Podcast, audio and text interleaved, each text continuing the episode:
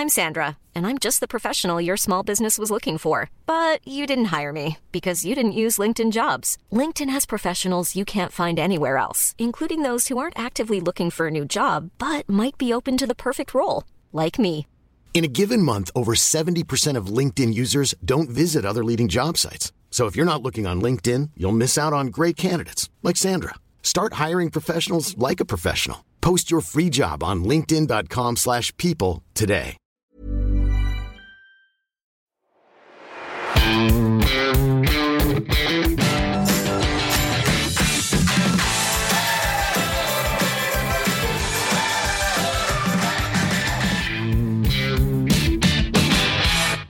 Hallo und herzlich willkommen zu einer neuen Folge des Finanzrocker Podcasts. Mein Name ist Dani Kort und diese Folge sollte eigentlich etwas Besonderes werden, denn ich habe schon im November 2019 ein Interview mit der deutschen Euroshop AG angefragt. Das im S-DAX notierte Unternehmen investiert jetzt seit 20 Jahren in große Shoppingcenter in Deutschland und Europa. Und aus meiner Sicht ist das ein spannendes Thema, inwiefern sich der stationäre Handel ändert und welchen Einfluss der E-Commerce darauf hat. Für Anfang Februar vereinbarte ich mit den beiden Vorständen Wilhelm Wellner und Olaf Borkers einen Gesprächstermin in Hamburg für mein erstes Vor-Ort-Interview.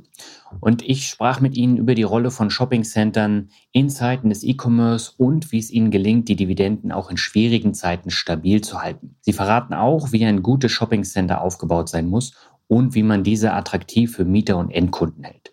Ich finde das Gespräch hörenswert und sehr interessant mit Einblicken, die es in dieser Form noch nie im Finanzrocker Podcast gab. Aber aufgrund meiner langen Vorlauf- und Produktionszeiten bei den Interviews plane ich immer einen großen Puffer für die Veröffentlichung, die von vornherein für Mitte März eingeplant war. Und der Coronavirus sorgte jetzt dafür, dass sich die Ereignisse vor dem Release der Folge überschlugen. Vom Börsencrash ist natürlich auch die deutsche Euroshop betroffen, sodass sich der Kurs ordentlich verringert hat. Auch die im Interview angesprochene Dividendenrendite hat sich geändert, was aber nichts heißt, denn kurz vor der Podcast-Veröffentlichung wurden in einer Reihe von Ländern von behördlicher Seite weitreichende Sicherheits- und Quarantänemaßnahmen zur Eindämmung der Virusausbreitung angeordnet. Und davon betroffen sind aktuell auch vier Center aus dem Portfolio der deutschen Euroshop. Das kann sich aber in den nächsten Tagen und Wochen auch noch ausweiten und welche wirtschaftlichen Folgen das für die Mieter in den Centern oder die deutsche Euroshop selbst hat, kann wirklich keiner, Stand heute am 17. März 2020, sagen.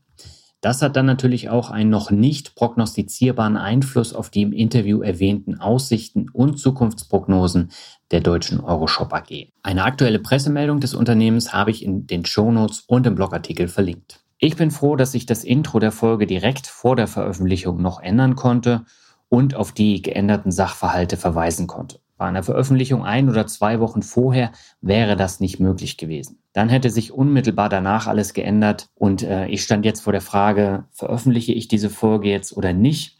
Ich habe mich trotz der ganzen Umstände für eine Veröffentlichung entschieden, weil ich finde, dass es eine interessante Folge geworden ist, die es in der Form im Finanzrocker Podcast noch nie gab.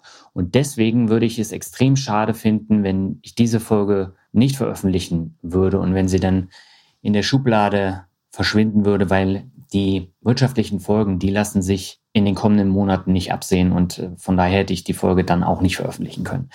So, trotz der ganzen Umstände wünsche ich dir viel Spaß beim Hören und auch etwas Ablenkung vom Dauerthema Coronavirus.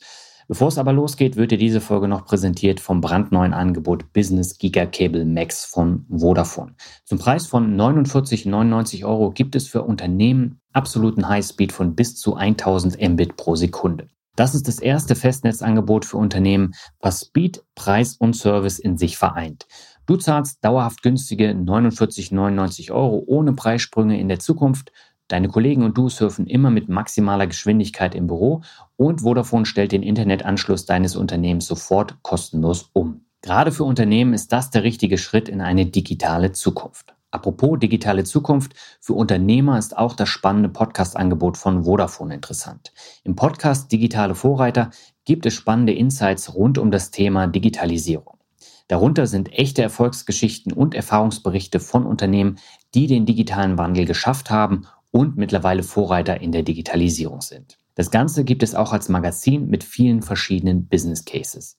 Die Links findest du in den Shownotes und im Blogartikel. Dort findest du auch alle Infos rund um Business Giga Cable Max. Die gibt es aber auch auf der Webseite vodafone.de slash maxspeed und in den Vodafone Shops. Und natürlich überall, wo es Vodafone gibt. Mach auch du jetzt mit deinem Unternehmen den Sprung in die digitale Zukunft und steige um auf Business Giga Cable Max. Und wir springen jetzt ab zum Interview mit der deutschen Euroshop. Auf geht's.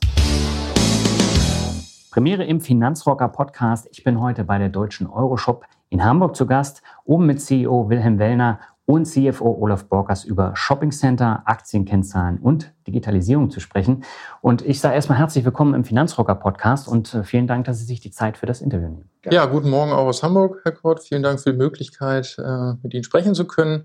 Wir freuen uns auf Ihre Fragen. Sehr schön. Ich äh, möchte mal anfangen mit einer Frage, die ich am Anfang als ich das Interview angefragt habe, auch wissen wollte, hören Sie denn privat Podcasts oder haben Sie damit gar nichts zu tun? wenn ich ehrlich bin, eher selten. Ich höre gerne morgens Radio, auch Wirtschaftsnachrichten, ja. aber so Podcast-Folgen habe ich bisher noch nicht so gemacht. Herr Borgers? Für mich gilt das Gleiche. Podcast hören geht ja eigentlich gut im Auto, aber da muss man sich auch ein bisschen konzentrieren. Es lenkt ab, das habe ich schon festgestellt. Und zu Hause habe ich die Ruhe nicht dafür. Das heißt, es ist auch Ihre Podcast-Premiere als Gast? Ja, in der Tat. Super. Dann äh, fange ich mal an mit einer Frage, die viele Hörerinnen und Hörer beschäftigen wird. Was ist eigentlich die deutsche Euroshop? Die Deutsche Euroshop ist ein Unternehmen, das sich darauf spezialisiert hat, in große Shoppingcenter in erstklassigen Lagen zu investieren. Das tun wir in Deutschland, aber auch im nahen europäischen Ausland. Wir sind in Polen, Tschechien, Ungarn und auch in Österreich. Ähm, und unsere Aufgabe ist es, diese Flächen in den Shoppingcentern an Gewerbetreibende, Einzelhändler zu vermieten. Und aus diesen Mieteinnahmen wollen wir langfristig stabile Dividenden erzielen, die wir dann ausschütten können. Mhm. Wie lange gibt es die Deutsche Euroshop schon? gibt es jetzt seit rund 20 Jahren. Und Sie sind im SDAX vertreten? Das ist richtig, ja. Okay. Jetzt äh, ist es ja so, ich habe im Vorgespräch gehört, die deutsche Euroshop ist kein REIT. Warum nicht? Äh, wir sind vor etwa 20 Jahren von der Deutschen Bank gegründet worden, schon REIT-ähnlich, äh, mhm. sprich die gleiche Idee, eine konservative Bilanzierungsstruktur mit einer jährlichen Ausschüttung und das Ganze noch steuerlich optimiert. Mhm. Eben den, den REIT gibt es erst seit dem Jahr 2007, mhm. aber bereits eben im Jahr 2000 waren die Ziele der Deutschen Bank für die deutsche Euroshop genau die, die eben auch der REIT äh, verfolgt hat, seit 2007 mhm. eben jährlich die Ausschüttung an die Aktionäre auszuschütten. Wir haben ein Vorteil gegenüber dem REIT. Unsere Dividende war bis zum Jahr 2012 komplett steuerfrei. Mhm. Äh, heute und auch in absehbarer Zukunft wird sie zumindest teilweise steuerfrei sein. Da sind wir besser als der REIT. Äh, andererseits sind wir als Gesellschaft steuerpflichtig. Der REIT selber ist steuerbefreit. Mhm. Äh, aber wir dürfen sagen, dass unsere Cash-Steuerquote relativ gering ist, sodass wir uns da sehr, sehr wettbewerbsfähig gegenüber dem REIT äh, aufgestellt. Okay, jetzt ähm, sitze ich ja bei Ihnen in den Räumlichkeiten und Sie haben nur ganz wenige Mitarbeiter. Wie kommt das? Ja, es sind eine Reihe von Menschen in und um ein Shoppingcenter beschäftigt mit der Vermietung, dem Centermanagement, Architekturthemen und technische Themen kommen. Diese ganzen Themen hat äh, die Deutsche Ausshop aber outgesourced an große, erfahrene Dienstleister, äh, die das für uns machen. Wir sind ähnlich aufgestellt ähm, wie ein Investmentfonds und äh, wir konzentrieren uns drauf auf die Investmentstrategie, entwickeln diese weiter, auf An-, Verkäufe, Finanzierungsthemen, natürlich das Controlling unserer Immobilien, wie die sich entwickeln und wir sind, darum sitzen wir auch heute zusammen an der Börse, kümmern uns um das Thema Kapitalmarkt, Investor Relations und diese Themen. Mhm. Und dafür braucht man tatsächlich dann nur, ich glaube, sieben Leute haben Sie angestellt. Ne? Ja, wir sind aktuell sieben Leute. Das reicht aus, wenn es ein erfahrenes Team ist. Mhm. Wenn wir größere Ankäufe haben, wird aber auch diese Mannschaft temporär ähm, natürlich erweitert durch Dienstleister, die uns dabei dann helfen. Mhm. Jetzt würde mich natürlich, bevor wir einsteigen, in das Thema nochmal interessieren, wie oft gehen Sie denn selber in ein Shoppingcenter? Äh, täglich. Sie sehen hier direkt gegenüber das äh, Alstertal Einkaufszentrum. Ja. Äh, das Flaggschiff der EC, wo auch viele Dinge ausprobiert werden. Insofern haben wir doch den großen Vorteil, dass wir das, was zukünftig in Shoppingcentern passiert, äh, heute schon sehen können. Mhm. Aber in der Tat für den täglichen Einkauf, aber auch für den Einkauf von Garderobe, Elektronik ist das Shoppingcenter hier ideal mhm. und so könnten wir es besser im Grunde gar nicht haben. Wobei wir beide uns natürlich berufsbedingt ständig mit Shoppingcentern beschäftigen und uns äh, Objekte anschauen, unsere eigenen, aber auch fremde. ähm, um zu gucken, wohin der Markt geht. Insofern sind wir vielleicht nicht ganz vergleichbar, mhm. wie oft man in so einem Shoppingcenter ist. Da würde mich jetzt mal eine Frage interessieren, und zwar, wenn man jetzt zum Beispiel nach Asien reist, da gibt es ja eine komplett andere Shoppingcenter-Struktur. Lassen Sie sich davon auch inspirieren oder wäre der deutsche Markt für sowas gar nicht offen? Ja, es ist ähm, Shopping Center auf der einen Seite haben gewisse Grundfunktionen, die alle Betreiber weltweit anwenden. Ähm, das sind Mall-Funktionen, das sind, wo man Ankermieter platziert, mhm. damit der Kundenstrom durch so ein Center gut funktioniert.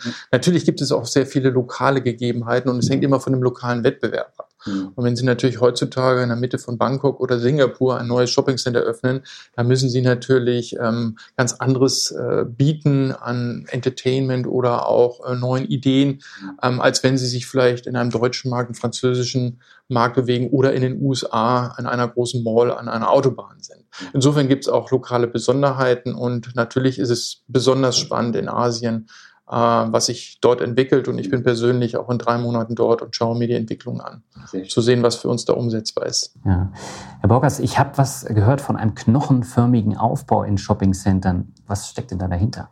Die Idee ist, dass man versucht, die, die Kunden in einem Shoppingcenter möglichst in vielen Geschäften vorbeigehen zu lassen. Mhm. Idealerweise hat man dafür den Knochen, bedeutet, an jedem Ende äh, habe ich einen sogenannten Ankermieter. Das kann ein Elektronikmarkt sein, das kann auch ein Lebensmittelmarkt sein. Und die Kunden, die dann immer diese Ankermieter besuchen, beide besuchen, müssen damit eben auch an allen anderen Geschäften vorbei. Shopping Center selber ist dann so aufgebaut, dass sie möglichst viele Geschäfte in diesem Shopping Center passieren, um ihr eigentliches Ziel eben erreichen zu können. Mhm. Okay. Wie ist es denn mit der Beteiligung der einzelnen Shoppingcenter? Hat die Deutsche Euroshop an jedem Shoppingcenter 100 Prozent oder gibt es da Unterschiede? Es gibt Unterschiede. Wir haben äh, neun Shoppingcenter äh, in unserem Portfolio aus insgesamt 21 Shoppingcentern, wo wir nur Anteile haben, mindestens 50 Prozent. Ja. Das hat einfach damit zu tun, dass äh, zum damaligen Zeitpunkt, als wir die Shoppingcenter gekauft haben, nur entsprechende Anteile zur Verfügung standen. Mhm. Sie müssen wissen, dass wir äh, auch Shopping Center gekauft haben von der ECE, e, mhm. die heute unser gesamtes Shopping Center Portfolio verwaltet. Die ECE ist aber auch ein Projektentwickler mhm. und äh, verkauft eben Shopping Center, hat da damals eben Anteile auch verkauft. 50 Prozent waren dann teilweise nur verfügbar und die haben wir gerne auch genommen, weil sehr häufig äh, auch Mitglieder der Otto-Familie äh, dort als äh, Käufer eines Anteils aufgetreten sind. Äh, und das ist für uns eine sehr spannende und komfortable Situation, weil auch ein Mitglied aus der Otto-Familie ein reiner Finanzinvestor ist, mhm. so wie wir. Und wir uns damit beide auf die ECE e als diesen erfahrenen äh, Shopping Center Manager verlassen. Mhm. Daneben haben wir zwei Center, in denen äh, noch ein geschlossener Immobilienfonds äh, beteiligt ist. Okay. Das ist ein Shopping Center in, in Ungarn äh, und ein Shopping Center hier in Deutschland, das äh, Main Taunus Zentrum, das älteste Shopping Center in Deutschland. In beiden Zentren halten wir rund 50 Prozent. Mhm. Sie haben jetzt äh, vier Shopping Center, glaube ich, im Ausland. Ähm, ist es geplant, da noch weiter zu expandieren? Wir würden noch gerne weiter expandieren in Deutschland, aber auch im, im Ausland, äh, stellen aber im Ausland das gleiche fest wie in Deutschland. Die Preise sind sehr, sehr stark gestiegen. Mhm. Von daher ist es für uns äh, nicht einfach, äh, Shopping Center im Ausland zu kaufen wie im Inland. Mhm. Ein deutlicher Unterschied zu Deutschland ist allerdings, die Shopping Center im Ausland entwickeln sich auch in unserem Portfolio deutlich besser als das, was wir in Deutschland sehen. Mhm. Wir sind sehr, sehr zufrieden mit äh, dem Shopping Center in Ungarn, mhm. aber auch mit unserem letzten Investment in der Tschechischen Republik in Brünn.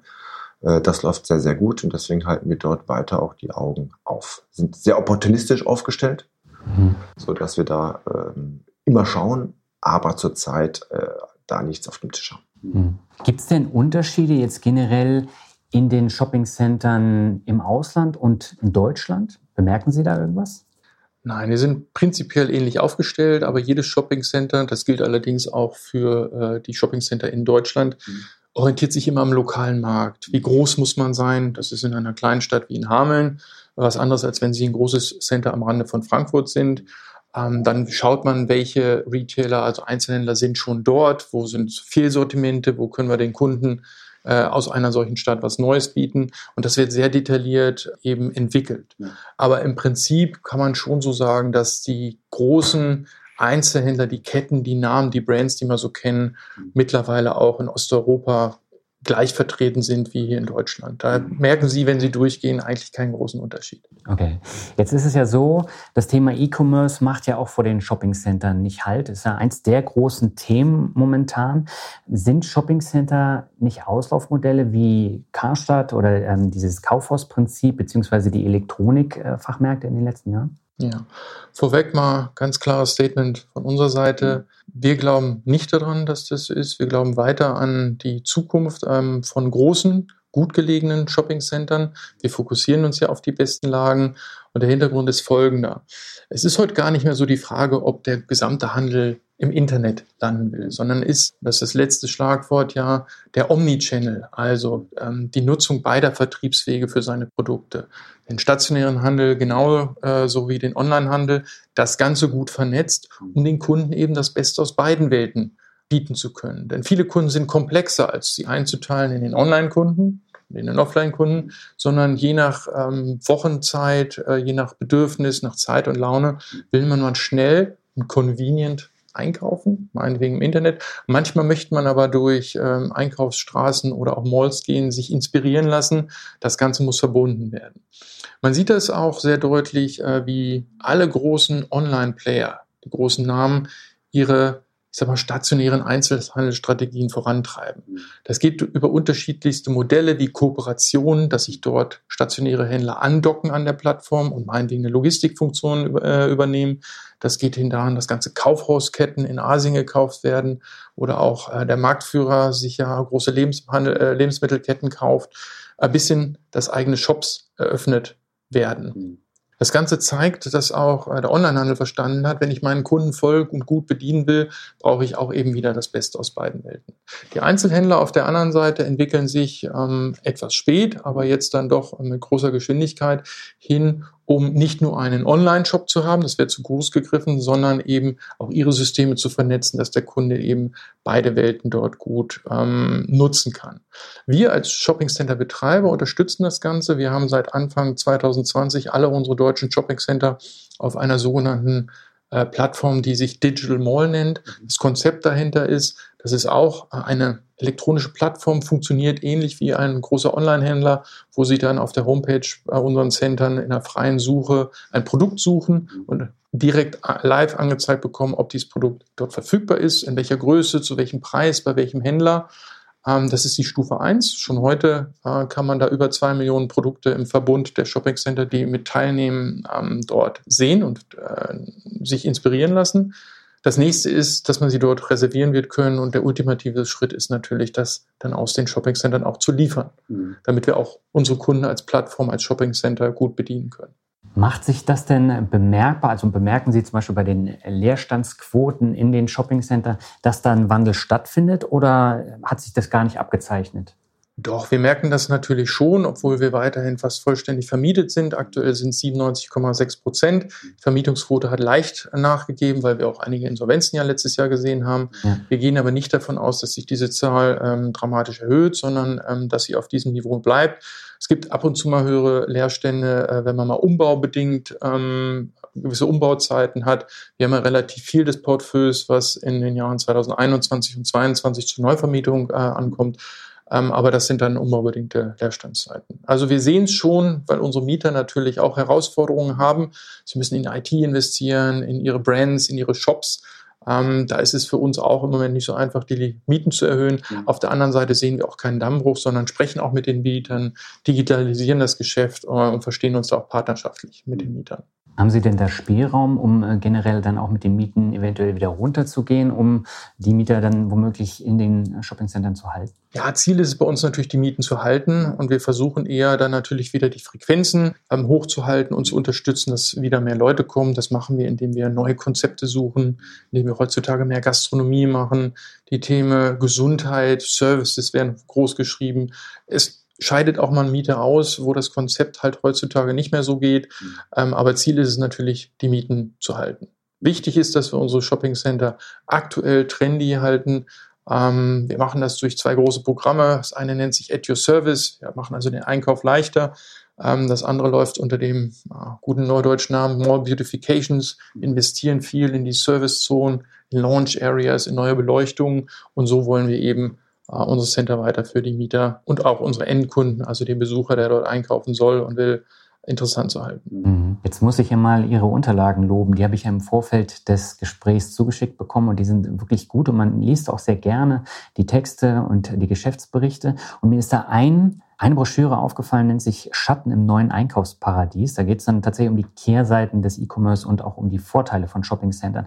Ähm, warum setzen Sie so auf die Vermittlung der Nachhaltigkeit oder des Themas Nachhaltigkeit in, in der Broschüre. Spielt es so eine große Rolle beim, beim E-Commerce und äh, auch bei den Shoppingcentern? Ja, und ich glaube auch in der öffentlichen Diskussion äh, nehmen wir das Thema äh, Umwelt und Klima immer mehr wahr und ich glaube, das ist auch ganz wichtig. Ähm, man muss schauen, dass bei all den Vorteilen, die der E-Commerce hat, und wir haben ja gerade selber gesagt, dass wir uns andocken wollen mit unserer Plattform, dass wir auch aus unseren Centern liefern wollen, ähm, wir wollen das nicht stigmatisieren, aber man kann schon feststellen, ähm, dass dies zu sehr stark erhöhten Innenstadtverkehren führt, dass das eine Umweltbelastung ist, dass teilweise Kleinstlieferungen über hundert von Kilometern geliefert werden müssen und dann vielleicht retourniert werden müssen. Die Retourquoten sind sehr, sehr hoch. Ähm, und wenn sowas natürlich kostenlos ist, äh, dann führt das dazu, dass dieses Handelsvolumen, also das Transportvolumen immer weiter wächst. Aber wie gesagt, wir wollen nicht stigmatisieren. Es gibt auch andere Nachteile, nicht nur die Umwelt, auch Arbeitsbedingungen, Arbeitszeiten, Öffnungszeiten von Centern, Ausnutzung von steuerlichen Gestaltungsmöglichkeiten. Ähm, insofern keine Stigmatisierung, aber man muss diese Ungleichgewichte im Handel doch adressieren, auch bei der Politik und bearbeiten. Ähm, und auf der anderen Seite, und ich glaube, da sind wir auf einem guten Wege, muss man das Beste aus beiden Vertriebswegen eben kombinieren. Also ein Umsatz, der online gefunden wird, den kann man ja auch in ein Shoppingcenter leiten und dort äh, die Auslieferung machen zu lassen. Unsere Shoppingcenter und viele andere Shoppingcenter liegen in Innenstadtbereichen, also da, wo die Menschen wohnen, da, wo diese sogenannte Last Mile, also die Auslieferung an den Kunden, vielleicht nur noch ein, zwei, drei Kilometer beträgt, man sich aber vielleicht die ersten 100 Kilometer Transport für ein einzelnes Produkt sparen kann, weil die Produkte sind ja heute schon in den Innenstädten regelmäßig verfügbar. Also man soll hier versuchen, eine Win-Win-Situation ähm, zu schaffen. Auf der anderen Seite muss es natürlich auch einigermaßen faire Marktbedingungen geben. Mhm. Herr Baukers, jetzt ist es ja so, der Kurs der deutschen Euroshop-Aktie ist in den letzten Jahren, ich glaube in den letzten fünf Jahren, um fast 40 Prozent heruntergegangen. Und ähm, das ist ja bei der deutschen Euroshop nicht alleine so, sondern es gibt ja ganz viele andere Shopping-Center-Aktien, zum Beispiel Simon Property, Tanger Outlet Center, die ebenfalls strikt nach unten gegangen sind in den letzten Jahren. Woher kommt das? Was sind die Gründe? Die, die Stimmung für Shopping Center ist äh, an den Börsen sehr, sehr schlecht. Und in der Tat hat äh, unser Kursrückgang eingesetzt seit Mitte 2015. Mhm. Äh, zu diesem Zeitpunkt haben eben die Befürchtungen für E-Commerce, für den aufkommenden E-Commerce stark zugenommen. Mhm. Äh, Erfahrungen aus den USA wurden nach Europa transportiert. Dort war das Stichwort Dead Malls ein, ein großes äh, Thema. Auch Erfahrungen aus England wurden dann auf das europäische Festland übertragen und da wurde sehr häufig dann eben auch kein und wird auch bis heute kein großer Unterschied gemacht, was gewisserweise nachvollziehbar ist, wenn Sie ein Fondsmanager aus Kalifornien sind und machen in ihrem eigenen Staat äh, schlechte Erfahrungen, dann werden sie sich vielleicht weniger die Mühe machen, sich ein Shoppingcenter Eigentümer in Europa, in Deutschland anzukommen. Mhm. Für uns ist es ein wenig bedauerlich, weil sich äh, über die Jahre, die ich gerade genannt habe, eben äh, das operative Ergebnis, aber auch das Konzernergebnis ohne Bewertung jedes Jahr verbessert hat. Die Befürchtungen von einbrechenden Mieten haben sich bis heute nicht realisiert. Äh, aber der Markt erwartet weiterhin, dass es sich irgendwann möglicherweise ergeben wird. Und das drückt den, auf den Kurs und auf die Stimmung. Vergessen wird auch, dass wir aus der Anschlussfinanzierung unserer Darlehen starke Kostenvorteile in den letzten zwei Jahren, aber auch noch verstärkt in den nächsten drei Jahren realisieren weil wir ein 1,5 Milliarden Euro Kreditportfolio haben, was wir sukzessive mit 200 Millionen Euro Fälligkeiten pro Jahr prolongieren. Das sind Darlehen mit einem Zinssatz von 4,5 Prozent, die wir heute mit unter 1,5 Prozent äh, prolongieren können und damit den Mietrückgang weit überkompensieren können durch deutlich niedrige Zinsaufwendungen. Wir haben heute im Jahr 2019 Zinsaufwand von 50 Millionen Euro rund. Ja. Und den werden wir in den nächsten zwei, drei Jahren um drei bis fünf Millionen Euro pro Jahr, jedes Jahr reduzieren können. Jetzt ähm, habe ich in Ihrem Geschäftsbericht gelesen aus dem Jahr 2018, dass das NAV, also können Sie ja gleich nochmal erklären, Ihr Aktie bei 43 Euro 17, glaube ich, liegt. Und äh, kann ich das jetzt so interpretieren, bei einem Kurs der Aktie von 25 Euro, dass äh, die Aktie stark unterbewertet ist? So ist es. Äh, der, der Net Asset Value, der NAV ist der Net Asset Value, der Nettovermögenswert. Ja. Einfach gerechnet ist das, äh, sind die, das die Vermögenswerte, die Sie haben, abzüglich der Verschuldung, ergibt das Eigenkapital. Das geteilt durch die Anzahl der Aktien, dann haben Sie den Net Asset Value pro Aktie. In der Tat äh, per Ende 2018 bei 43,17 Euro. Ja. Und der beruht ganz wesentlich auf einer Bewertung unserer Immobilien, die wir einmal im Jahr durch einen externen Gutachter durchführen lassen. Wir sind der festen Überzeugung, dass wir hier eine realistische, eher konservative Bilanzierung bzw. Bewertung unserer Immobilien haben. Mhm. Aber, Aber, in der Tat, der Börsenkurs liegt bei 25 Euro. Und das ist äh, tatsächlich erstaunlich. Es bedeutet, dass der Börsenkurs im Grunde eine Abwertung unseres äh, Immobilienportfolios von knapp einer Milliarde Euro vorsieht. Wir haben heute ein Immobilienportfolio von 4,1 Milliarden Euro. Äh, und der Börsenkurs unterstellt eine Abwertung von einer Milliarde Euro, sprich 25 äh, Prozent. In der Tat haben wir oder werden wir in unserem kommenden Abschluss Jahresabschluss eine Abwertung zeigen. Mhm. Das sind rund 123 Millionen Euro. Das sind drei Prozent mhm. unseres gesamten äh, Immobilienportfolios. Und damit ist dieser Kursrückgang und dieser Unterschied zwischen Börsenkurs 25 mhm. Euro und Net Asset Value aus unserer Sicht deutlich übertrieben. Herr Werner, das heißt, Sie gehen davon aus, dass in den kommenden Jahren, äh, dass sich die Zeiten wieder wandeln und dass der Kurs dann auch nach oben geht? Ja, die Prognose von Aktienkursen ist relativ schwierig. Also ja. wir sind tatsächlich der Meinung und viele Marktteilnehmer auch, dass wir unterbewertet sind, aber das Sentiment ist eben da. Insofern äh, tut mir leid, die Prognose für den Aktienkurs ähm, fällt auch mir schwer. Aber ich glaube schon, dass wenn wir das, was wir in unsere Center äh, investieren, wenn wir diese Anbindung, die digitale gut hinbekommen, äh, wenn wir die Logistikfunktion unserer Center dann auch anfangen nutzen zu können, ähm, dass das dann irgendwann auch bei den Analysten und auch bei den Aktionären, ähm, die ja in der Tat schon heute eine hohe Rendite bei heutigen Einstiegskursen haben, ähm, ich sag mal, neu bewerten werden, mehr Sicherheit wieder kriegen werden, dass das insgesamt ein stabiles Geschäftsmodell ist, auch wenn wir im Moment am Markt mal Gegenwind haben. Ähm, Im Einzelhandelsmarkt ist schon ein starker Transformationsprozess, aber dort gibt es immer Gewinner und Verlierer und wir müssen uns eben als Vermieter von Einzelhandelsimmobilien die Gewinner suchen und sie in unsere Center bekommen.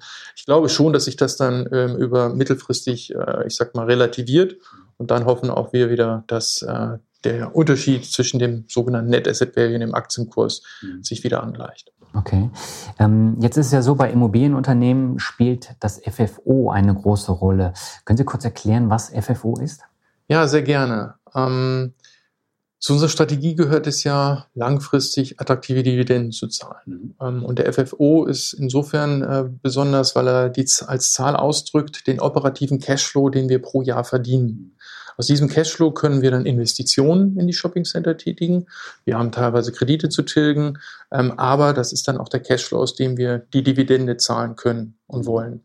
Insofern ist es eine sehr interessante und wichtige Benchmark, wie viel operative Liquidität erwirtschaftet das Unternehmen, um auch dividendenfähig zu sein und auch die Dividenden stabil halten zu können, idealerweise steigern zu können. Welche Rolle spielt denn die Dividende allgemein für die deutsche Euroshop? Ich glaube, es ist bei uns eine sehr wichtige ähm, Kennzahl und auch Renditegröße. Ähm, wir sind ja, seitdem es uns gibt, dabei, die Dividende da gleich ähm, fortsetzen zu können oder auch erhöhen zu können in den letzten Jahren. Ähm, da sind wir ein sehr verlässlicher, ähm, ich sag mal, oder ein sehr verlässliches Anlagevehikel gewesen. Ähm, und ich glaube, dass das bei unseren Investoren ähm, eine sehr verlässliche Größe ist, ähm, die sie sehr schätzen. Okay. Jetzt äh, ist es so, von 2013 bis 2018 sind die Umsatzerlöse immer weiter nach oben gegangen bei der deutschen Euroshop. Und jetzt Anfang 2020 haben Sie bekannt gegeben, dass es im letzten Jahr ein bisschen anders war. Was, was ist passiert? Ja, wobei unsere operativen Kennzahlen sind eigentlich sehr stabil und so haben wir sie auf, äh, in unserer Prognose ähm, veröffentlicht. Ähm, was aber 2019 war, und mein Kollege hat es ja gerade angedeutet, ist, Immobiliengesellschaften sind insofern besonders, dass sie ihre Vermögenswerte wir machen das jährlich, ähm, überprüfen und auch die Werte in der Bilanz anpassen und das Ganze auch gewinnwirksam. Das Ganze wird ausgewiesen unterhalb der operativen Ergebnisse, im sogenannten Bewertungsergebnis. Ähm, und da muss man jetzt mal die Verhältnismäßigkeit sehen. Also wir haben dieses Sentiment, also die Stimmung so ein bisschen im Markt für Shoppingcenter, ähm, die teilweise etwas kritisch gesehen wird. Wir haben relativ wenige äh, Transaktionen im Shopping-Center-Bereich gesehen und die sind ja immer wichtig für einen Bewerter zu sagen, wo entwickeln sich die Preise hin. So und dieses Bewertungsergebnis, was wir jetzt ausgewiesen haben, es macht rund drei Prozent unseres äh, Vermögens äh, aus. Äh, eine relativ überschaubare Zahl. Allerdings ist natürlich die Zahl dann im Verhältnis äh, eines Konzernergebnisses relativ groß. Ich würde aber sagen, es ist eine normale Schwankung, ähm, die man eben über Marktzyklen hin, hinweg hat. Mhm. Also es sind teilweise leicht angepasste Preise für Shoppingcenter und natürlich auch so ein bisschen die Annahme von Mietwachstum, äh, Mietwachstumsraten, wie man die einschätzt und auch Kostenquoten, die man hat. Mhm. Also das ist eine normale, leichte Anpassung aus unserer Sicht ähm, und sollte getrennt gesehen werden von den operativen Zahlen, die wir für 2019 ja stabil prognostiziert haben. Ganz kurze Unterbrechung, bevor es weitergeht mit dem Interview mit der deutschen Euroshop. Diese Folge wird dir noch präsentiert von Blinkist und Blinkist ist eine App, mit der du dir die Kernaussagen aus über 3000 Büchern in nur 15 Minuten durchlesen oder anhören kannst. Thematisch werden dort alle Themen rund um den Finanzrocker Podcast abgedeckt, wie Finanzen, persönliche Entwicklung und noch eine ganze Menge mehr. Und passend zum Thema deutscher Euroshop habe ich mich heute von einem Buch inspirieren lassen, was damit eng zusammenhängt, nämlich warum kaufen wir die Psychologie des Konsums von Paco Underhill. Und in diesem Buch geht es um Beobachtungen von Menschen in Einkaufssituationen und abgeleitete Strategien, wie man das Design eines Geschäfts an menschliche Verhaltensweisen anpassen kann. Und die Blinks vom Buch Warum kaufen wir zeigen, dass der Einkauf zu einem Erlebnis für den Kunden werden muss und wie das Ganze funktioniert. Und anhand vieler Beispiele illustrieren die Blinks, wie du als Ladenbesitzer mit kleinen Veränderungen Kunden anlocken und deine Umsätze steigern kannst. Das ist sehr interessant, ist auch schon ein bisschen älter, das Buch, stammt aus dem Jahr 2000, aber passt perfekt zum Thema deutsche Euroshop und äh, deswegen stelle ich das hier vor. Ja, und die Zusammenfassung dieses Buches findest du neben über 3000 anderen Büchern bei Blinkist. Jeden Monat kommen circa 40 weitere hinzu und im Moment gibt es wieder eine Aktion für Hörer meines Podcasts. Du erhältst 25% Rabatt auf das Jahresabo Blinkist Premium unter blinkist.de slash Finanzrocker, also blinkist.de slash Finanzrocker. Es gibt ein siebentägiges Probeabo, mit dem du kostenlos alles testen und dir in Ruhe anschauen kannst. Und wir gehen jetzt zurück zum Interview mit der Deutschen Orange. Auf geht's. Jetzt haben wir anfangs, glaube ich, auch über das Thema Mietverträge gesprochen. Es ist ja so, ich glaube, die meisten Mietverträge bei Ihnen laufen bis mindestens 2024, aber 2021 laufen, glaube ich, 20 Prozent aus. Hat das einen großen Einfluss auf, auf die Verlängerung, wenn jetzt so wirtschaftlich die Zahlen für Shoppingcenter nicht so gut sind? Ja, es ist so, dass wir turnusgemäß rund 10 Prozent ähm, des Portfolios nachvermieten. Ähm, wenn man jetzt 2021 und 2022 zusammenzieht, ist es rund ein Drittel. Das ist schon mehr, äh, kommt aber aus dem normalen Zyklus raus. Ähm, natürlich ist es so, dass man ähm, in einem Markt, der gerade in einem Transformationsprozess äh, sich befindet, genau hinschauen muss, wer sind die Mieter, was sind die neuen Marktmieten. Wir gehen aber hier nicht, wie mein Kollege auch sagte, von einem Dammbruch aus, sondern von eher einer Seitwärtsbewegung, versuchen die Mieten dort im Moment zu halten. Mhm. Das Ganze wohlgemerkt bei quasi Vollvermietung, also insofern einer noch kommoden Situation. Ähm, aber das ist eben das, was ja auch in unserem Kurs schon drin ist, dass man im Moment kein Mietwachstum sieht, sondern vielleicht ein leichtes Nachgeben von den Mieten. Ähm, und das ist auch schon eingepreist. Mhm. Jetzt habe ich mal eine Frage zu den Ankermietern. Sie haben ja ganz viele unterschiedliche Unternehmen, die in den Shoppingcentern sitzen. Wie hoch sind denn die Anteile? Also gibt es da ein Unternehmen, was in fast jedem Shoppingcenter vorhanden ist oder ist es relativ ausgeglichen? Ja, man hat typischerweise äh, in den großen Shoppingcentern, die dann immer der Marktführer in ihrem Raum sind, auch die äh, Brands, die Labels, gerade aus dem Textilbereich, aus der Unterhaltungselektronik, die die Kunden dort sehen wollen. Darum sind die auch so groß geworden. Ähm, wir haben aber kein großes Ungleichgewicht, dass zum Beispiel unsere Unternehmung von einem Mieter zu 10 oder 15 Prozent abhängt, was teilweise in anderen Ländern ja der Fall ist. Unser größter Mieter hat so roundabout 4 Prozent der Anteile unserer Mieten und insofern ist das, oder die größten zehn Mieter haben zusammen etwas über 20 Prozent äh, unserer Mieteinnahmen. Insofern haben wir da ein ganz gut ausgewogenes Portfolio. Mhm. Ich stelle die Frage, weil mir ist das aufgefallen bei Tanger Factory Outlets. Äh, die haben Ankermieter mit 8 Prozent, ähm, wo es ziemlich schlecht läuft. Und das hat dann natürlich einen direkten Einfluss auf Tanger selber, weil äh, das natürlich dann auch ein Wegbruch von hohen Mieten dann wäre. Und deswegen, das ist ja auch eine Geschichte, auf die man dann achten muss als Investor, oder nicht? Der Mietermix ist ist in der Tat eine ganz wesentliche äh, Größe für, für uns und damit eben auch für unsere Aktionäre. Das bedeutet, sie müssen die richtige Internationalität äh, wählen, also die richtige Anzahl an international agierenden äh, äh, Mietern, mhm. äh, weil die auch eine gewisse Stabilität für Center bringen. Äh, sie brauchen eine gewisse Anzahl an Mietern, die auch einen lokalen Bezug äh, haben äh, damit eben auch jedes Center da eine gewisse Individualität hat und äh, passend ist äh, für, die, für, die, für die Region. Daneben ist es wichtig, Mieter zu haben, die eben viele Kunden in das Shoppingcenter ziehen. Mhm. Das ist vielleicht auch der Tierfutterladen oder das Spielzeuggeschäft, die möglicherweise nicht die Maximalmiete bezahlen wie ein Juwelier, aber die eben viele Menschen in ein Shoppingcenter ziehen.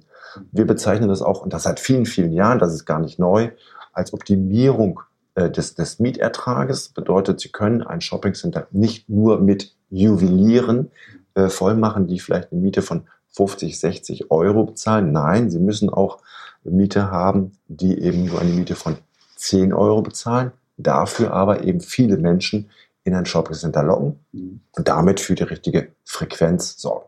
Insgesamt schauen wir immer, dass wir natürlich auch die besten Labels äh, finden, auch äh, mit einer vernünftigen Kapitalstruktur und auch einer Zukunft. Aber es ist so, Handel ist ein relativ hartes Geschäft. Ähm, es ist auch typisch, auch vor den Zeiten von E-Commerce, dass manche Konzepte besser funktionieren als andere, dass auch Konzepte ausscheiden. Ähm, unsere Aufgabe ist es ja dann, wenn so ein Konzept es im Markt nicht mehr schafft, es auszutauschen, die Flächen neu zu vermieten. Und insofern ist es bei uns auch nicht dramatisch, wenn mal der eine oder andere Mieter, das sind ja heute große Filialistenketten, ausfällt. Wir müssen eben dann schauen, dass wir das adäquat nachvermieten. Insofern schauen wir auch auf eine Risikostreuung, dass wir eben nicht so große Einzelmieter haben, wo das dann bei uns mal größer sichtbar wäre, wenn jetzt ein größerer Partner kippt. Eine Mieterfluktuation von drei bis fünf Prozent pro Jahr in einem Center ist auch eine ganz, ganz normale Zahl. Mhm. Das ist nichts Außergewöhnliches. Zudem muss man sagen, nicht jedes, nicht jeder Shop, der abgeklebt ist, ist ein leerstehender Shop, aus mhm. dem wir keine Miete generieren. Möglicherweise wird er nämlich gerade umgebaut. Der Mieter bezahlt schon eine Miete. Äh, und dann eben nach zwei Wochen wird der Laden eröffnet, aber wie gesagt, wir bekommen im Zweifel schon den Mietertrag. Wichtig ist aber, und das hat mein Kollege gesagt, die, die Vollvermietung, äh, und da sehen wir uns mit 98 Prozent Vollvermietung, vollvermietet, das ist eine ganz entscheidende der Größe. Mhm. Äh, und darauf müssen wir in Zusammenarbeit mit der ECM achten, dass wir diesen Level eben auch erhalten. Mhm. Jetzt äh, haben Sie, Herr Wellner, das vorhin schon mal angesprochen, das Thema Modernisierung der Shoppingcenter. Das fällt natürlich immer wieder an und man muss natürlich auch Geld reinstecken, damit die nach wie vor attraktiv bleiben.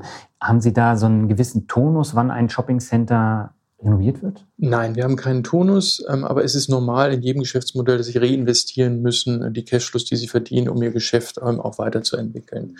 Wir haben ähm, in einer Langzeitbetrachtung äh, auch mal ermittelt, dass wir davon ausgehen, dass wir dieses Center mit 25 bis 30 Millionen Investments in Summe, das Portfolio, äh, weiterentwickeln, investieren in neue Shops, äh, in angenehmere Serviceangebote oder größere Serviceangebote und ähnliches.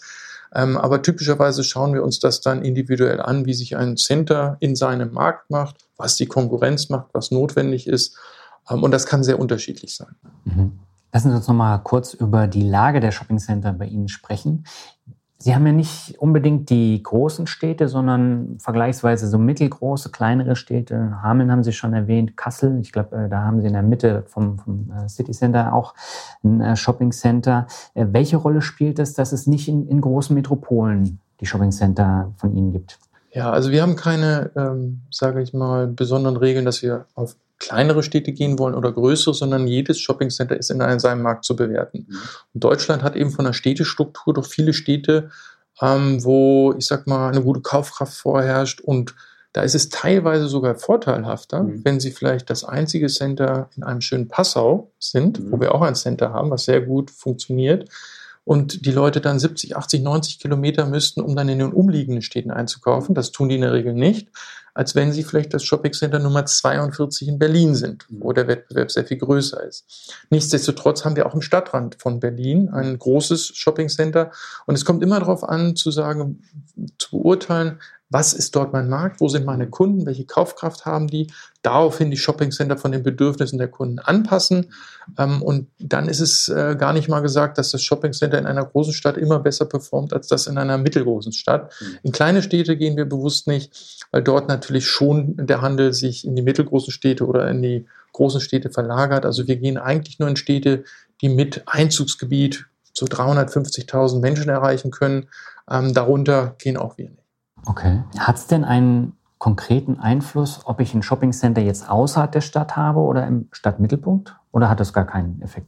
Doch, ähm, es hat insofern einen Effekt, dass Sie andere Kunden ansprechen. Mhm. Ähm, also wenn Sie in einer Lauflage in Hamburg, dort haben wir drei Shoppingcenter, aber praktisch noch auf einer S-Bahn-Station sitzen, in einem Stadtteil, äh, mit einer besonderen Klientel, was dort liegt, Kiez, wie man so schön sagt, dann müssen Sie sich die Kunden anschauen und das Shoppingcenter genau darauf anpassen. Dort haben Sie in der Regel Kunden, die durchlaufen, die noch was mitnehmen, die kurz verweilen, etwas essen. Wenn Sie aber ein großes Shoppingcenter an einem Stadtrand haben, vorhin wurde schon das Main-Taunus-Zentrum genannt, äh, in einem sehr wohlhabenden, äh, ich sag mal, ähm, Vorort von, von Frankfurt, dann sind dort die Leute, die hinfahren, abends an den Wochenenden, zu den Feiertagen, sehr lange dort Zeit verbringen, sehr viel Geld ausgeben, Weihnachtsgeschenke, Ostergeschenke kaufen.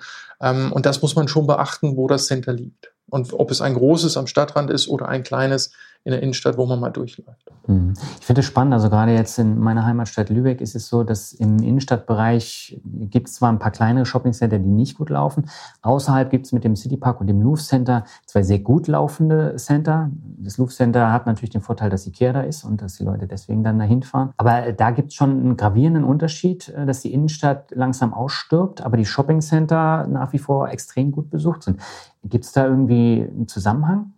Größe für ein Shoppingcenter ist mit Sicherheit entscheidend und auch, okay. und auch die Attraktivität einer Fußgängerzone. Mhm. Bedeutet, wenn Sie ein kleines Shoppingcenter haben, können Sie höchstens die Ergänzung mhm. in einer Fußgängerzone sein. Wenn die Fußgängerzone selber, die Innenstadt, nicht so attraktiv ist, mhm. äh, werden die Menschen eher tendieren, dann vielleicht in ein Shoppingcenter zu fahren, was außerhalb der Stadt liegt, wo man möglicherweise auch noch kostenlos parken kann und wo sie eben eine Fläche haben, in der eben eine breite Masse an Geschäften, an interessanten Mietern äh, angeboten werden können. Und das sehen wir eben auch in unserem Main-Taunus-Zentrum, äh, verkehrstechnisch sehr, sehr gut äh, gelegen, in einer eigenen äh, Autobahnausfahrt äh, mhm. vor den Toren der Stadt Frankfurt mit 4000 Parkplätzen, die kostenfrei sind. Ja. Äh, wir sehen das bei unserem A10-Center in Wildau bei Berlin, direkt an der Autobahn A10. Sie sind innerhalb von der drei, vier Stunden selbst von Polen in diesem äh, Shopping Center. Und wir freuen uns, dass das neue Tesla-Werk in Grünheide äh, auch nur etwa 20 Minuten von unserem Shopping Center äh, entfernt ist, wenn sie eben über diese A10 fahren. Und die Menschen können dort kostenlos parken. Und das ist oft eine sehr, sehr starke und gute Alternative zu der Überlegung, dann in eine Stadt wie Frankfurt oder Berlin zu fahren, mit viel Verkehr äh, und eben auch mit, mit hohen Parkgebühren. Wobei ähm, unser Ziel es auch immer war, dass wir in den Innenstädten investieren. Mhm. Also wir haben entweder die ganz großen Shoppingcenter am Stadtrand ganz großer Städte wie Frankfurt, Berlin, wir haben in der Nähe von Mannheim noch was, wir haben in der Nähe von der zweitgrößten Stadt in Brünn etwas ähm, wo aber auch lebende Innenstädte sind. Ansonsten sind wir mit unseren Centern so zentral, Sie hatten es selber für Kassel gerade angesprochen, dass wir in der Regel am historischen Marktplatz liegen, am Rathausplatz, ähm, vor dem Bahnhof, um das auch zu stützen, um eben diese äh, Städte zu ergänzen weil oft können Sie solche großen Händler dort gar nicht ansiedeln. Sie haben, wenn Sie aus Lübeck kommen, kleine Läden mit kleinen Flächen nur, da können die großen Ankermieter gar keinen Platz finden, äh, dass man sich gegenseitig befruchtet. Denn Frequenz ist das Schlüsselwort für eine Fußgängerzone und auch für uns. Und wir äh, unterstützen dort die Ergänzung, wenn wir nicht in der Nähe ganz großer Ballungsräume sind. Mhm. Wie sieht's denn mit dem Aktionärsverhältnis aus? Wie ist denn da so die ungefähre Aufsplittung? Kommen die Investoren hauptsächlich aus Deutschland oder ist es weltweit? Die, die Hälfte unserer Aktionäre kommt aus Deutschland. Mhm. Äh, wir haben Teil von 8% und 7% aus etwa UK und, und den USA. Mhm.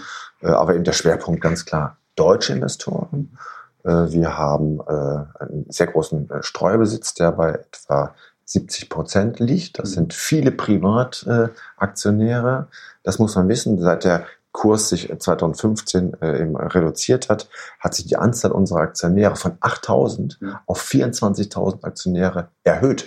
Wir haben viele private Aktionäre dazu bekommen und das sind eben doch so, wie wir das eben aus Gesprächen merken, sehr viele dividendenorientierte äh, Aktionäre, die äh, selber sagen, uns ist diese regelmäßige Ausschüttung sehr, sehr wichtig. Mhm. Die Deutsche Ausschau ist eine der Gesellschaften, eine der wenigen Gesellschaften, die über einen 20-jährigen Zeitraum A jedes Jahr eine Dividende ausgeschüttet hat, mhm. B, die seit 2012 die Dividende jedes Jahr erhöht hat mhm. und C, die sich eben auch eine Dividendenprognose auch mal über ein Jahr darüber hinaus äh, äh, vorstellen kann und diese eben auch entsprechend veröffentlicht. Also das, die Dividende ist für diese, für unsere Aktionäre sehr, sehr wichtig. Mhm. Neben diesen privaten dann eben auch entsprechend äh, Pensionsfonds, Versicherungsgesellschaften, mhm.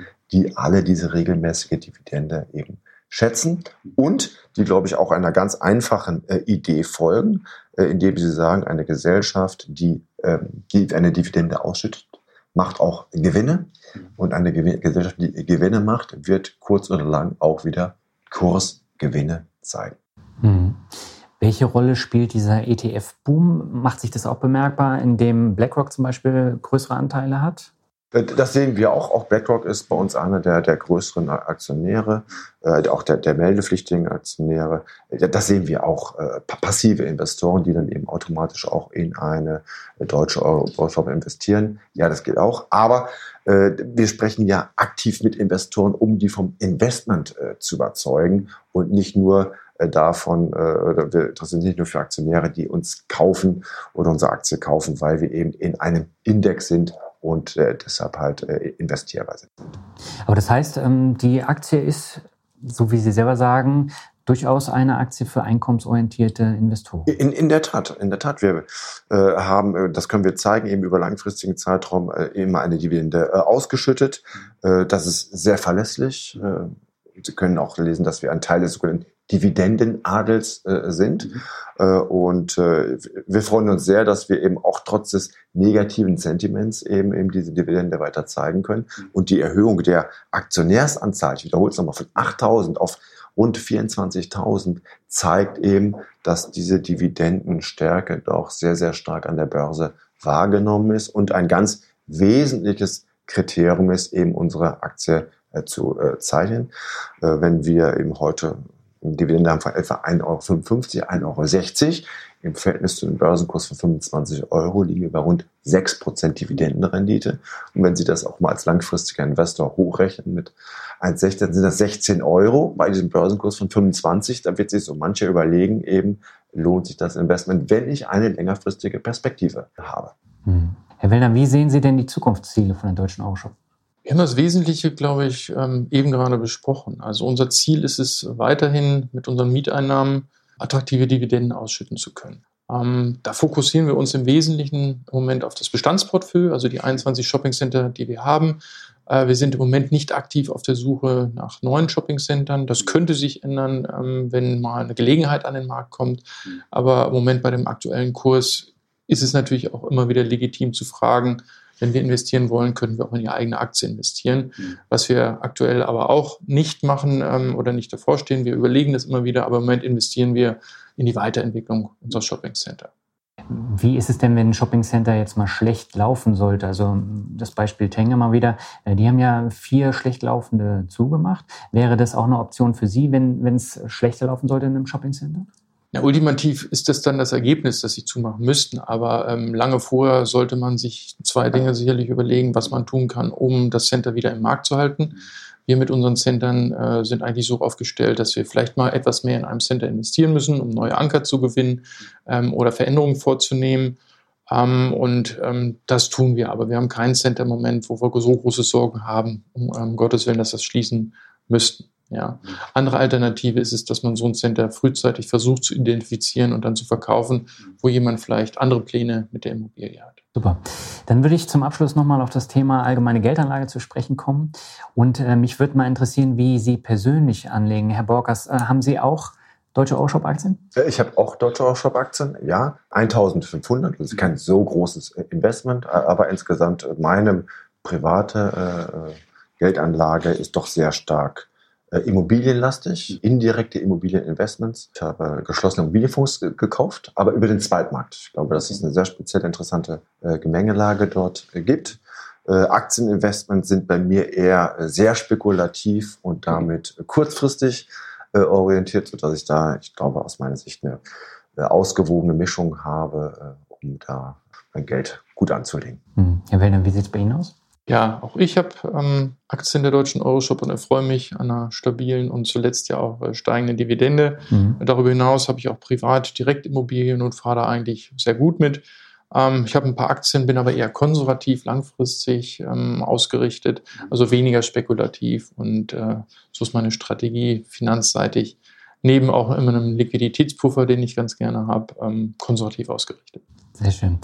Dann würde ich sagen, dann kommen wir zum Abschluss äh, zum obligatorischen Workshop. Das heißt, ich nenne Ihnen Begriffe und Sie sagen einfach, was Ihnen dazu einfällt. Beim ersten Begriff würde ich ganz gerne von Ihnen beiden mal so ein Statement hören, und zwar Bankenzukunft. Ich glaube, Sie sind beide Banker, oder? Ja. Mhm. Ich habe bei der Deutschen Bank gelernt. Äh, Bankenzukunft wir haben viel Kontakt mit Banken. Äh, in der Tat muss man sich die Frage stellen, wie Banken zukünftig Geld verdienen werden. Wir sehen, stellen fest, dass die Regulatorik für die Banken eine immer größere Bürde wird. Das kostet viel Geld, macht sehr, sehr viel Aufwand. Die Möglichkeiten, über Zinsen Geld zu verdienen, ist weniger da. Mhm. Die Möglichkeiten alternativer Einkommensquellen ist, ist eingeschränkt. Also das ist ein schwieriger Markt äh, für die, eine schwierige Zukunft für die Banken und da wir sehen auch, dass sich da Banken versuchen, neu äh, aufzustellen. Mhm. Ich, mir macht das ein wenig Sorge, äh, denn auch wenn fallende Zinsen und Niedrigzinsen natürlich für uns mit einem 1,5 Milliarden Euro Kreditportfolio sehr attraktiv sind, aber längerfristig betrachtet muss man sich natürlich schon die Frage stellen, welche Auswirkungen hat das noch? Und Banken sind für unser Wirtschaftssystem sehr, sehr wichtig. Hm. Herr Wellner, wie sehen Sie es? Das sehe ich auch so. Ähm, habe ja in der Commerzbank damals gelernt und ich glaube, es sind zwei Dinge, was für die Bankenlandschaft sehr wichtig ist. Das eins ist, ein, erstes, äh, und das ist das Wesentliche, ist natürlich das strukturelle Problem, dass wir negative Zinsen haben. Wenn Sie alle, selbst die deutschen Banken, die noch hausgemachte Probleme haben, viele von denen anschauen, die würden ja alle schon in die Gewinnzone kommen, wenn es äh, nur 0% Zinsen gibt und keine Negativzinsen oder viele davon. Ähm, das ist aber ein ökonomisches, volkswirtschaftliches, europäisches Problem, wo die Banken erstmal selber nicht viel dran machen können. Das zweite ist, ähm, sind die hausgemachten Themen, Deutsche Bank, eine Commerzbank, Bank mit ihren Wachstumsstrategien, die sich jetzt, ich sag mal, gesund schrumpfen müssen und ich glaube mal auf ihre Kernkompetenzen als Bank fokussieren müssen. Sehr schmerzhafter Prozess. Es ist wichtig, dass wir ähm, eine Reihe von auch großen deutschen Banken haben. Insofern hoffen wir, dass sich diese Institute gut neu aufstellen werden. Ähm, aber es ist eine Herausforderung. Ähm, wir sehen, das gibt es nicht nur im stationären Handel mit E-Commerce, sondern auch eben in der Landschaft der Banken, ähm, die sich die Banken schnell stellen müssen. Hm. Herr Borkas, kaufen oder mieten? Kaufen. Warum? Sie werden lange, man, man, lebt lange, man muss lange irgendwo in einem Haus wohnen, bedeutet, sie zahlen entweder ihr eigenes Haus oder das des Vermieters. Äh, und ich habe auch äh, private Immobilieninvestments, äh, auch zwischenzeitlich über 30 Jahre. Und äh, ich stelle fest, äh, nicht nur durch die Wertentwicklung der letzten zehn Jahre, denn man muss ja sagen, vor sag mal, vor 2010 war ja das Thema Immobilieninvestment gar nicht so attraktiv, wie das heute ist. Aber eben auch da bei dieser langfristigen Betrachtung ist die Vermietung einer Immobilie eine attraktive Geschichte. Und ich glaube, es gibt nichts Besseres, als in, im eigenen Haus, in der eigenen Wohnung äh, zu leben. Im Hinblick auch auf das Thema äh, Altersvorsorge äh, ist das eine Top-Sache und äh, da sehe ich keine Alternative. Ja, vor allen Dingen mit Immobilien hier in Hamburg, ne? weil da ist der Markt ja explodiert. Ja, Großstädte auch, aber auch wenn Sie, auch in kleineren Städten sind Preise gestiegen, aber wenn Sie es langfristig betrachten, vermieten oder im selbst nutzen, dann ist das äh, sehr, sehr, sehr vorteilhaft. Sie gewöhnen sich auch relativ früh einen anderen Lebensstil an, wenn Sie eben Ihren Kredit äh, bezahlen müssen. Und das äh, zeigt sich dann erst 20 Jahre später, mhm. aber dann eben auch gewaltig. Mhm. Herr Werner, wie ist es bei Ihnen? Ich sehe das ähnlich. Okay. Dann ähm, der nächste Begriff ist Digitalisierung für Sie, Herr Werner. Ja, die Digitalisierung ist ein hochspannender, nicht endender Prozess, ähm, den wir uns stellen, den wir auch selber vorantreiben. und äh, wo man dann doch immer wieder überrascht ist, wie schnell er sich weiterentwickelt. Also selbst wenn wir von heute den Blick in die Zukunft machen und dann in zwei Jahren vielleicht wieder zurückschauen, gibt es immer wieder Möglichkeiten oder technische Veränderungen, die man so noch nicht planen konnte oder auf der Uhr hatte. Insofern ähm, entwickeln sich daraus aber auch immer wieder viele Chancen. Man muss aber auch sehr genau hinschauen, dass man diese Chancen A nicht verschläft, beziehungsweise sich adjustiert. Ähm, und ich glaube, wenn wir mal über lange Zeiträume, 10, 20 Jahre in die Zukunft schauen, wird die Digitalisierung uns wahrscheinlich Ergebnisse oder Strukturen bringen, die wir heute nur ganz schwer vorhersehen können. Mhm. Aber ich sehe es eher als Chance als als Risiko. Okay. Herr Borgers, äh, Rezession ist der nächste Begriff. Also wir, wir, sehen, wir sehen sie ja nicht. Äh, Deutschland hat sich in den letzten Jahren sehr, sehr gut entwickelt. Der Arbeitsmarkt hat sich sehr, sehr gut entwickelt. Die Frage ist ja, auch Wachstum muss am Ende endlich sein. Es kann nicht alles endlich, also unendlich äh, wachsen. Äh, wir selber glauben aber, dass wir von einer Rezession nicht so stark betroffen äh, sind, wie man das allgemein glauben könnte. In den Zeiten, wo es den Menschen gut geht, wird da doch auch sehr viel in Autos, werden Autos gekauft. Die Menschen, die Deutschen verreisen sehr, sehr gerne kaufen jetzt viele Möbel. Das sind aber alles Produkte, die nicht typischerweise bei uns in den Shoppingcentern äh, verkauft werden. Mhm. Äh, das ist ja das, was wir in den letzten Jahren auch gesehen haben, obwohl der Konsum, auch die Konsumneigung immer mehr zugenommen hat. In unseren Shoppingcentern haben wir es kaum gesehen.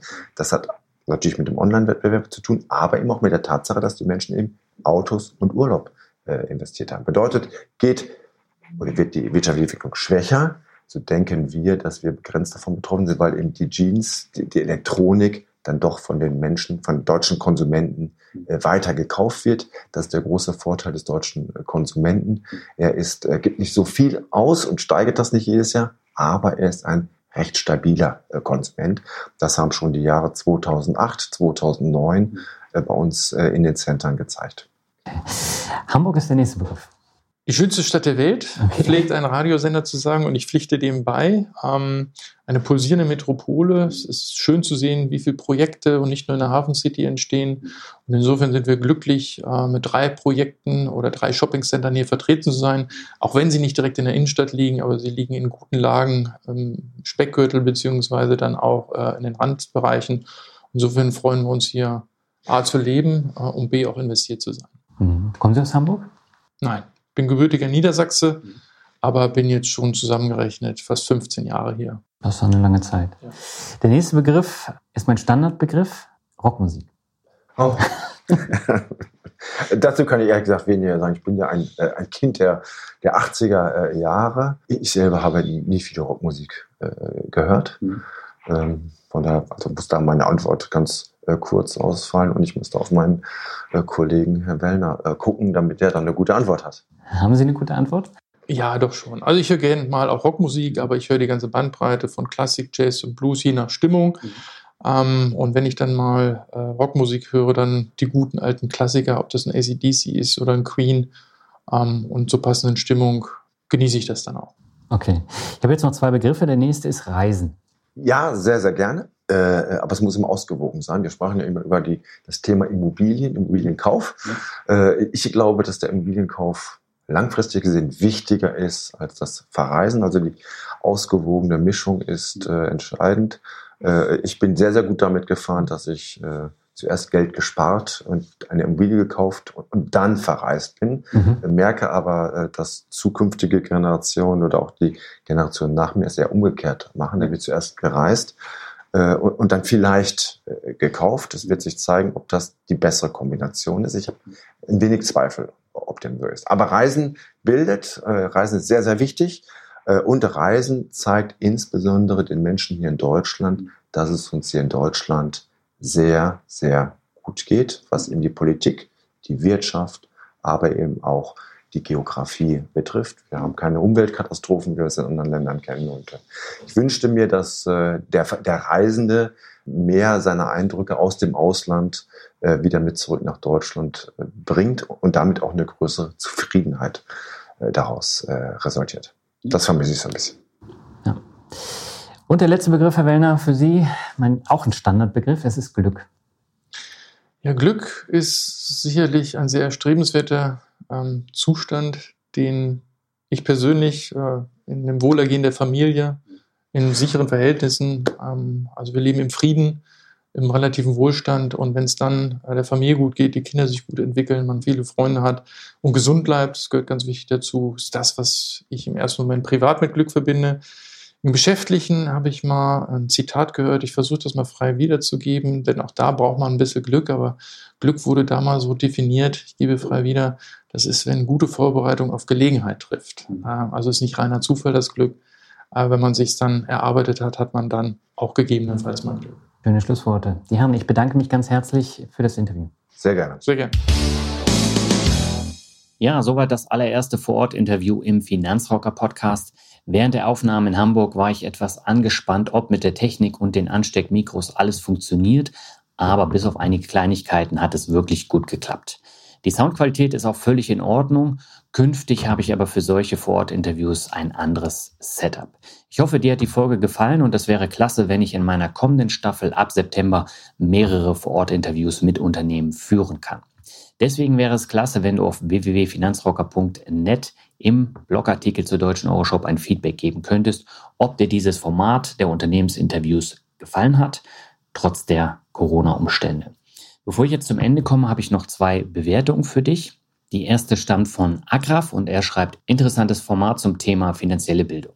Es ist immer wieder eine Freude, den Podcast zu hören und sich so auf dem Weg zur Arbeit zu informieren und Hintergründe zu verschiedenen Themen zu erfahren.